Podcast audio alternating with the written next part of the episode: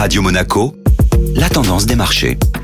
La tendance des marchés avec Société Générale Private Banking. Bonjour Alexandre Rolando. Bonjour Benjamin. Quel bilan pour les marchés après un mois en 2021 Malgré un bon début d'année, les marchés occidentaux clôturent le mois de janvier en territoire négatif, alimenté entre autres par les soucis d'approvisionnement et l'efficacité autour des vaccins. Seuls les marchés asiatiques récompensent les investisseurs en affichant des performances proches de 5% et conservent ainsi leur avance accumulée depuis plusieurs mois malgré la baisse récente. Comment expliquer ce repli Alexandre? Plusieurs éléments. Tout d'abord, les doutes se réinstallent sur le front sanitaire. Le cap des 100 millions de cas identifiés dans le monde est franchi et l'efficacité des vaccins sur les nouveaux variants laisse les marchés perplexes. D'autre part, les discours de soutien réitérés par les banques centrales et la contraction moins forte que prévue du PIB en France sont passés inaperçus. L'attention s'est finalement portée sur le bras de fer entre les traders amateurs et les fonds spéculatifs qu'ils espèrent faire capituler coûte que coûte, alimentant ainsi la nervosité des marchés. Alexandre Rolando pour la tendance des marchés. Société Générale Private Banking Monaco vous a présenté la tendance des marchés.